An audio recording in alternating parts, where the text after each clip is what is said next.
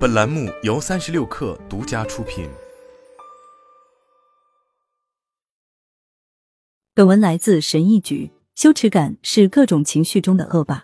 在工作中，我们几乎都曾陷入过羞耻境地。例如，在办公室，你可能犯了有失体面的错误，老板批评了你，你被裁了，这些不愉快的事件都可能会让你感到不舒服，甚至想找个地洞钻进去。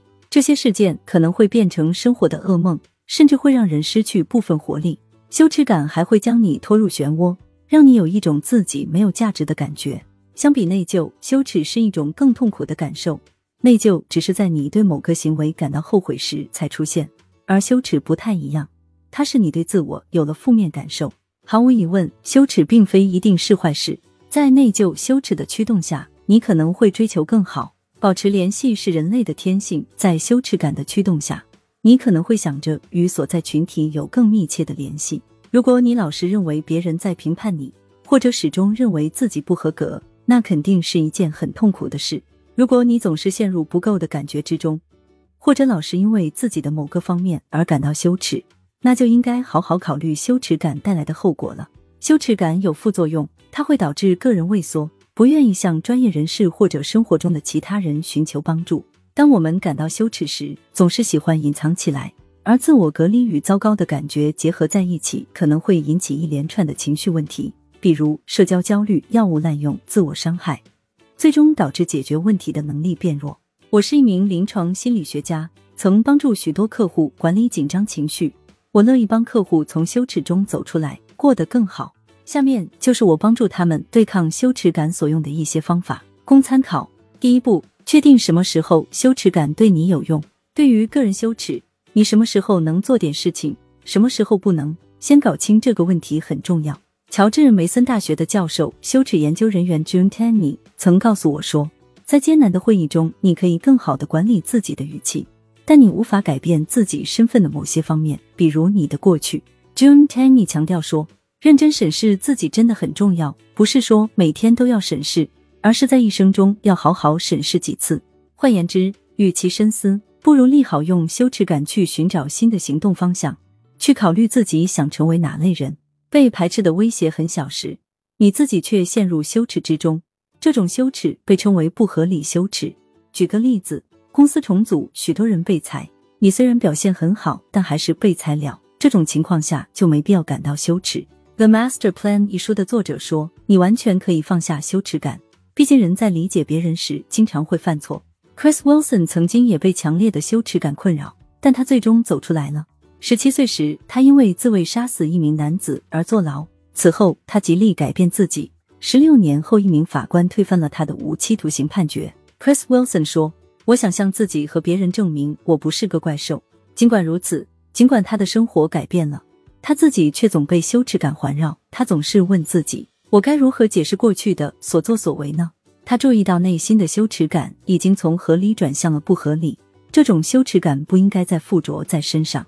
怎么办？他决定在播客中公开讲述自己的犯罪历史。Wilson 说：“一时的行为并不能定义你是怎样的人。”这一道理同样适合于工作中所犯的错误，不管它是真正的错误还是你想象的。第二步，追踪你的羞耻感。我的许多客户发现羞耻感既模糊又熟悉，所以很难确定。Tanny 说，许多时候大家患上了耻辱恐惧症，羞耻让人尴尬，它促使个人努力逃避痛苦经历。Rutgers 大学教授 Shireen Rizvi 认为，羞耻感能让我们不愿提及痛苦之事。不过这样做虽然短期能分散注意力，让我们避开羞耻，但最终我们还是无法应对最初导致羞耻的经历。想减少羞耻感。可以想一想，你是从何时开始感觉不自在，开始倾向于自我批评的？我甚至建议客户列出一份羞耻触发器清单，比如没有得到晋升，在团队会议上没有获得积极的回应，然后对每件激起羞耻感的事排序，按零至五排序。最后，我会问他们这些羞耻是否合理。如果所有一切看起来像是自虐，那就应该明白一个道理。聚焦自己的处境、思想、身体感受、行动是管理情绪的关键。Risley 说：“当你开始分析引起羞耻的线索，就可以开始解决问题了。给羞耻做标记并追踪它，本身就是一种很好的解决方法。当你用文字来描绘自己的感受，大脑会激活更多的理性空间，而不再那么关注情绪空间。你可以有悔恨感，但没有必要觉得自己很糟糕。认识到这一点，能大大缓解痛苦。第三步，找到你的伙伴，并为生活增添更多爱心。羞耻有其固有特点，它会让你感到糟糕，并且孤独。所以说，当你发现，在与喜欢评判你的人交流之后有了羞耻感，或者意识到羞耻让你越来越不想与其他人联系，那你就应该去找一个更有同情心的群体，与他们建立更友好的关系。如果你需要鼓励，可以考虑慈爱冥想，也就是希望自己和别人都更好的冥想。研究发现，慈爱冥想能增强幸福感和联系感。向其他人敞开怀抱，能让你更加欣赏共同的人性。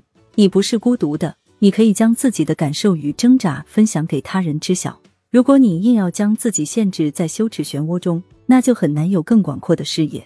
如果你因为某件具体事情而感到羞耻，可以尝试一下下面的方法：当你反思某个错误或者某次羞辱时，当你觉得孤独时，可以转变一下思维，以自我同情的方式来看待这段经历。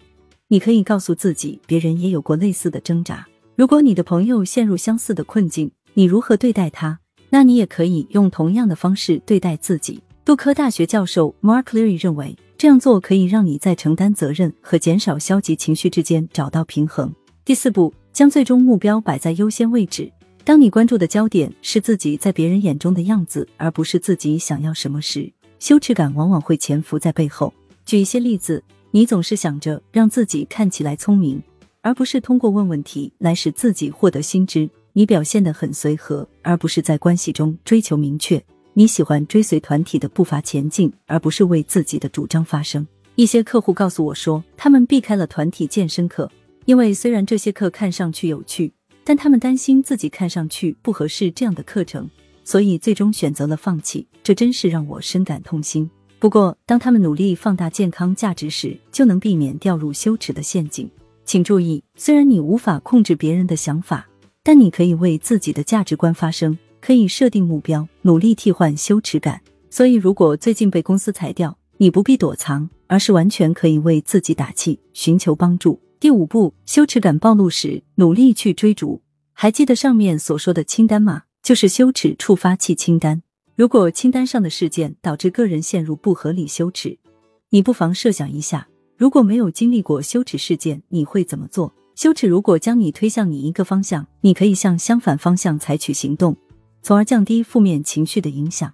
知道自己承受的羞耻感是不合理的，这是一回事；以更自由的状态生活又是另一回事。你需要全心全意面对新形势，正如 Chris Wilson 拿起麦克风，将自己的创伤揭开。分享自己的犯罪史一样，要让这种富有同情心、富有战略性的冒险活动在你的身上真正起到作用。你需要带着不评判的态度，全身心参与到活动中去。你原本因为不合理羞耻，不愿参加这样的活动。如果在参加困难有意义的活动时，你总是责备自己，将目光移开，那你就会没有继续下去的动力了。面对新情况，我们会恐惧，但如果你能勇敢面对这些非理性恐惧。用新的行为面对，也许会打开新的大门，找到一些乐趣。秘诀在于以热情对待他人，这与自我判断中的孤立是完全相反的。努力去接近那些大大小小的羞耻源，这些羞耻本来已经不合理，不应再属于你。这样一来，你便可以增强亲和力和幸福感。羞耻感会让人退缩，感到不好受。不过，你可以通过具体计划来增强开放性，从而改善个人情绪，并加强与他人的联系。有一项研究证明，在会议上用热情的态度介绍自我或者讲话，可以增强参与者的幸福感。疫情期间，我们被迫被隔离，焦虑与抑郁升到新的高度。现在，我们都应该寻找一些策略性方法，让自己的生活变得更广阔。首先，就要从摆脱羞耻感开始。